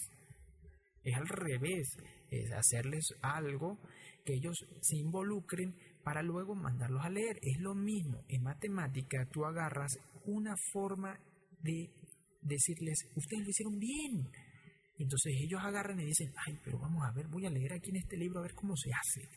Ellos buscan y te dicen, hay una forma increíble, que son para niños un poquito más grandecitos, que es decirles, mira muchachos, tengo esta fórmula, ustedes van a, aquí está el libro, ustedes van a investigar cómo se van a hacer, entre todos van a decir, esto se tiene que hacer así, así, así, así, y no lo van a hacer en el cuaderno, simplemente cuando ustedes ya sepan cómo más o menos se va a hacer, ustedes se van a parar y me lo van a explicar. Y, y todos chévere, felices. Y entonces es una dinámica en la cual todos aportan un poquito y van aprendiendo pero tiene que ser grupos pequeños, no grupos muy grandes porque los grupos pequeños explican mejores. Entonces ellos te pueden decir, esto es así, profesor, porque esto es así. Porque yo leí aquí, aquí dice, mire, tal cosa. Entonces ellos te pueden hablar con propiedad en lugar de... Es más, te pueden enseñarte, te pueden enseñarte a cómo se debe enseñar, valga la redundancia. Es preferible, es preferible que todos ustedes maestros, eh, traten de renegar un poquito de, de, esas cosas que les quieren imponer. Tenemos que cambiar este sistema, tenemos que cambiarlo, tenemos que quitarlo, ponerlo adaptativo, que ellos tengan, eh, que no necesariamente haya grados, y si hay grados, hay que poner esos grados adaptativos, en el cual tú le enseñas una serie de cosas a unos directamente y te dé tiempo para corregir esas cosas. No te dé una hora a la semana o tres horas a la semana, incluso cuatro horas a la semana, que eso no es suficiente, por ejemplo, para matemática, para... Porque imagínate, te pones en, lenguaje y, en castellano o en inglés, eh, otra cosa no te enseña en inglés, no, no, te, no aprendes bien inglés. Eh, eh, también hay otras lenguas que no las aprendes bien. Entonces hay muchas cosas que no te pueden corregir, pero con bastante tiempo te lo pueden corregir porque todos los días te van y te van enseñando, te van enseñando, te van enseñando, te van enseñando tanto así que te refuerzan eso. Y lo que tenemos que hacer primero es la matemática, pues la matemática es mucho tiempo, e igual que lo que decía con Cervantes. ¿Cómo hacen para ellos entender a Cervantes? Pues con mucho tiempo pero primero les das los parámetros básicos, les enseñas bien, bien, bien, bien, bien, y después sí, agarras media hora y dices, vamos a leer a Cervantes. ¿Qué habrá querido decir? Entonces ya, ya tienen una preparación específica, ya tienen algunas preparaciones y entonces pueden organizar un buen cronograma en el cual tenga materias que sí se necesiten de verdad y otras materias se pueden obviar no, no necesariamente obviar, se pueden es, eh, cortar un poquito. Quizás dices, no se puede cortar tanto. Sí se puede cortar, porque en menos es mejor. Porque mientras menos se tiene, mientras menos, menos, menos se tiene, los niños van a tender a no sofocarse. Esto hace que, por ejemplo, en cuestiones de, por ejemplo, matemática, no es que le vayas a dar dos horas, tres horas seguidas, sino es que tú hagas juegos y invoques juegos que sean específicos. Al principio los niños les va a costar, pero cuando ellos, esos niños, su cerebro esté tan acostumbrado a pensar, suena raro, ¿verdad? Suena como si estuviera denigrando. Es, eh, eh, eh, mira, a pensar por qué, porque si tú todos los días entrenas, todos los días vas a estar preparado, tus músculos van a estar preparados para hacer esto, ¿verdad? Bueno, ahora imagínate que tú entrenes tu cerebro todos los días haciendo ejercicios mentales, ejercicios X, Y, Z, con juegos mentales, los niños, su cerebro va a estar un poco más desarrollado para muchas de estas cosas. Entonces ellos, esos niños van a ser no necesariamente inteligentes, porque todos son inteligentes eh, en diversos aspectos y por X forma, pero van a tener mucha más sabiduría y mucha y un entendimiento específico que se puede trabajar muchas materias ya con ellos, porque ellos tienen ese emprendimiento, ya su cerebro está acostumbrado a ello, a esa carga de trabajo. Y poco a poco puedes liberarle algunas cosas. ¿Cómo lo liberas? Lo liberas con deporte. Por eso el deporte no puede faltar. Lo, ¿Cómo lo liberas? Con baile. ¿Cómo lo liberas? Con muchas otras cosas. Es más, ahorita hablando, estaba viendo un mensaje que me llegó de lo que estaba hablando precisamente el, del comentarista, que ahorita pues me intentó tumbar lo que estaba diciendo, pero, pero, mi cerebro está acostumbrado a hacerme caso a mí. Es decir, yo estoy acostumbrado no a hablar, sino eh, ya, ya me he estado acostumbrando a leer, a leer y concentrarme en lo que estoy leyendo. Eh, incluso puedo hacer dos, tres cosas a la vez y seguir concentrado en lo que estoy hablando. Esto no es que me pase a mí, eso pasa a muchas personas y, de, y no es debido a mucha práctica, mucho, no, es debido a que tú cambias lo que estás haciendo. Es decir, eh, tú agarras contigo mismo y te impones a como entrenar, pero no es entrenar, es a practicar. Con tantos programas que más o menos he podido hacer así en otras plataformas, para otras cosas, eh, he logrado esa práctica. Y esa práctica, así como cuando tú practicas un deporte, porque también en deporte yo lo he visto, obviamente he practicado, me he dado cuenta de eso. en el aspecto educativo es eso. En el aspecto educativo, si tu cerebro está ya acostumbrado a hacer una serie de cosas, tú puede, él puede estar pensando, más tarde tengo que ir a bailar o tengo que un juego o tengo que hacer lo otro. Esas cosas hace que mejore. Pero vamos a hablar ya, ya, ya, ya, rapidísimo antes que eh, tengamos mucho tiempo. El aspecto económico. El aspecto económico, muchos dicen, no, necesitamos recursos. ¿Qué recursos va a tener simplemente qué conocimiento? Ah, que no tienen conocimiento. Ese es el problema. ¿Conocimiento en qué? En tomología, conocimiento en cómo enseñar de verdad matemática, e incluso en matemática. No, no digo yo que, por ejemplo, tengas un tiempo y se te olvide realmente cómo se hace algo. Eso es porque no tienes una práctica constante.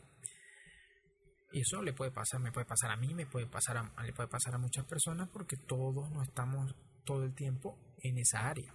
Cuando todos estamos, por ejemplo, eh, en una computadora, en algo, tú haces todo con naturalidad. Entonces, pasa mucho, mucho de esto. ¿Qué necesitamos? Personas que estén dispuestas a hacer esto. Mejorar los sistemas educativos, obviamente, a base de presupuestos gubernamentales y de empresas. Y los, lo siguiente, involucrar algunas eh, empresas, mini empresas, microempresas, de la comunidad. Mejorar esto. ¿Cómo puedes hacer esto? Simplemente puedes agarrar a un niño de ya saliendo casi, eh, puedes agarrar y decirles, mire, tienes que hacer una mini pasantía de una semana o puedes hacer de un mes en tres negocios, en tres negocios que son de la comunidad para que tú aprendas, por ejemplo, matemáticas.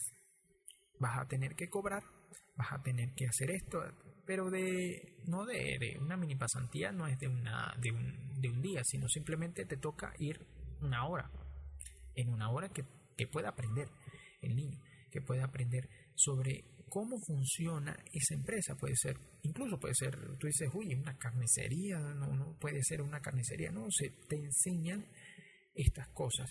Claro, tienes que estar de acuerdo a los padres y todas estas cosas, pero no necesariamente tú dices una carnicería, obvio, sino puede ser un restaurante, puede ser eh, negocios, mm, que te digo yo, negocios de un café, eh, puede ser negocios de comida, puede ser negocios en, los cuales, eh, claro, no puede correr en riesgo la vida de los niños.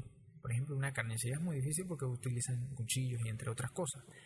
Pero em, puede ser eh, una peluquería, puede ser no, no que algo que escoja él, porque puede escoger algo, ¿no? Pero pero van a tener tres, tres cosas en las cuales él más o menos aprenda varias cosas, algo administrativo, una secretaria, un, gerente de un banco, ¿entiendes? Entonces ellos van a, atender, van a aprender las labores de, varias cosas, Y este, ya están determinados para ello. No necesitan esperar a la universidad para poder tener eso, sino que ya van a saber más o menos estas labores van a tener más o menos, van a ser niños ayudantes de varias escuelas durante una semana. Durante una semana puede ser. Eh, o puede ser que en una tengan eso en una semana y solamente durante un día en un lado, un día en el otro, un día en el otro y después hagan un informe o algo. Eso es bueno.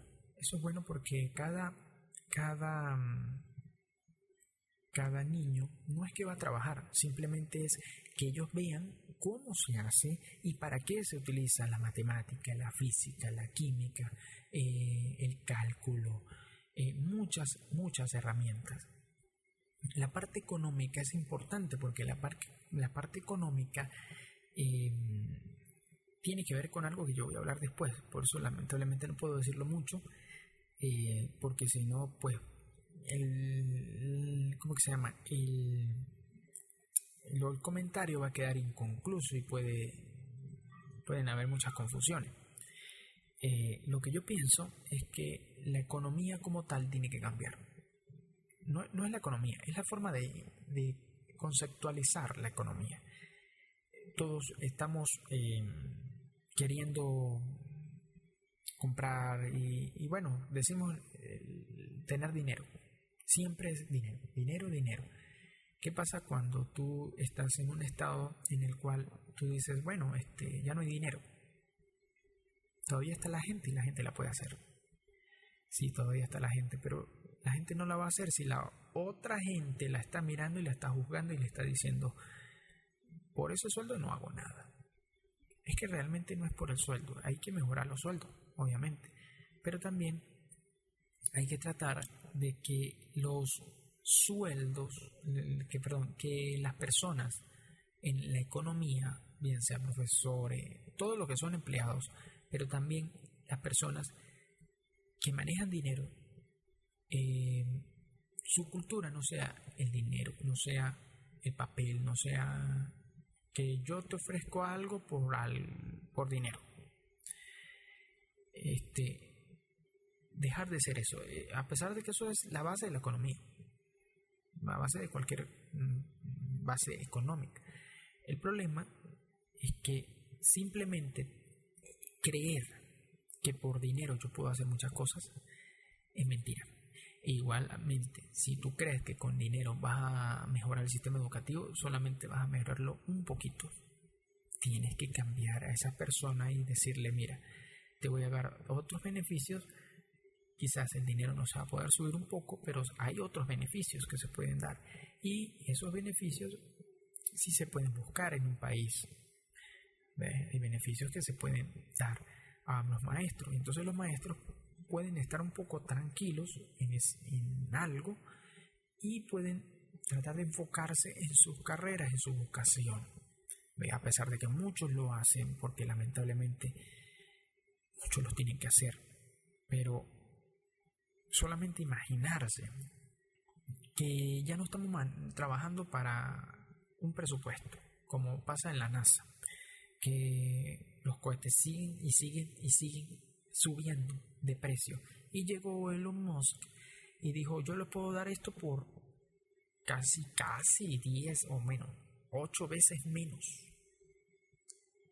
que ese presupuesto que le está ofreciendo aquel por ocho veces menos tienes un cohete que está más cerca y que está aquí. Y lo estoy produciendo yo, dijo el Elon Musk. Y la gente no lo ve de esa manera. Pero es esa manera la que hay que ver. Si tú lo estás produciendo acá, pues cobrar un poquito más barato. Pero eso sí, que, te, que tengan los beneficios propios. Y poco a poco va el Estado subiéndote los beneficios hasta que sea ya algo aceptable. Pero por algo hay que empezar. No se puede colocar esta, de esta forma y decir, bueno, está más o menos pagado. Si en un, en un país está más o menos pagado, este, lo que hay que hacer es aumentarle un poquito beneficios, pero también decirles que tienen que ponerse a estudiar. Los profesores, los niños, a juro, tienen que estudiar, pero estoy diciendo los profesores. Y al hacer esto, es increíble lo que va a pasar. Por eso, y por muchas más cosas, es necesario que escuchen el segundo podcast de Politics que va a salir eh, dentro de, no sé, creo que es dentro de un mes, más o menos. Em, pero eh, gracias a todos los que realmente están escuchando y los que no les gustó algo, pues escríbanlo, escríbanlo. Pero me parece más que tenemos que tener críticas constructivas. ¿Qué te parece a ti? ¿Qué habrás pensado tú? ¿Qué, ¿qué se puede mejorar? Por ejemplo, tú eres de otro país, dices, bueno, mira, mi, mi, estructura es así, así, así, así. Hablemos de eso también. ¿Qué podemos hacer? ¿Qué podríamos hacer? Y tú dices, bueno, mira, yo creo que esto podemos hacer, esto tiene que ser así. Y debatamos un poco, porque estos son temas que tenemos que debatir, que tenemos que luchar para que se oigan. No, no, no, no tenemos que agarrar y decir, bueno, este, eso no lo manejo yo, eso es muy difícil porque si no vamos a pasar toda la vida. Es más, mira, los libros de, revisa los libros de física, ¿dónde está la, teoría de la relatividad? ¿Dónde está eh, la teoría cuántica? ¿En dónde me dice a mí qué es la teoría de la relatividad, qué es la teoría cuántica? Eh, es más, te hablan de la historia, de, los, eh, los conceptos que tenían del átomo, pero no me hablan a mí de las nuevas teorías y de lo que pasa, incluso del bosón de Higgs que sí, se, bueno, de Higgs, que se, sí se descubrió. Entonces no me hablan nada de eso.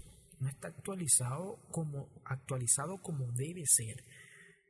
Es decir, no me están hablando de física como la que tenemos que estudiar, me están hablando de física vieja, de la física de Newton, que Newton era un supergenio, pero entendamos que, que esa física es la física clásica, y, hoy en día necesitamos para satélites, para cantidades de cosas que utilizamos, como el Wi-Fi, como los televisores de, de rayos catódicos, como muchas cosas, esas las utilizamos hoy en día.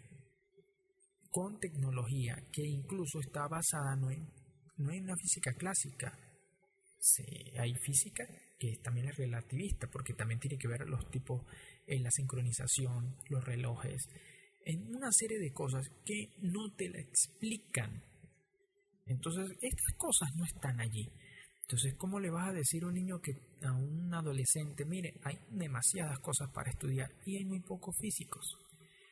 Hay muy pocos eh, físicos eh, experimentales. Entonces un país no va a crecer jamás si no tiene conocimiento, porque con el conocimiento desarrollas tecnología. El grafeno son años de desarrollo y ya hay placas de grafeno, lo que pasa es que son muy caras. Pero ¿cómo se hace? Si logramos mm, bajar los costos, pero sobre todo tener una buena tecnología y una buena base científica para cualquier eventualidad, créeme que se va a volver una revolución, tanto como la que ocurrió en China. Y los países de primer mundo lo saben y esos países de primer mundo no te están diciendo a ti, mira, te dicen, la educación es importante, porque no necesariamente nosotros en nuestros países tenemos grandes genios. Tenemos genios, pero necesitamos más. Siempre hay necesidad de más. Y en Estados Unidos te pagan becas, las becas MacArthur y otras cantidades de becas. Te pagan para eso, para que vayas a Estados Unidos y tu conocimiento lo pongas en práctica allá. Pero ¿qué pasó con nuestro país? Con nuestros países. Ellos sí saben por qué es esto. Ellos sí saben a qué se dedica esto. Ellos sí saben la, la importancia perdón, de esto. Entonces, ¿qué es necesario?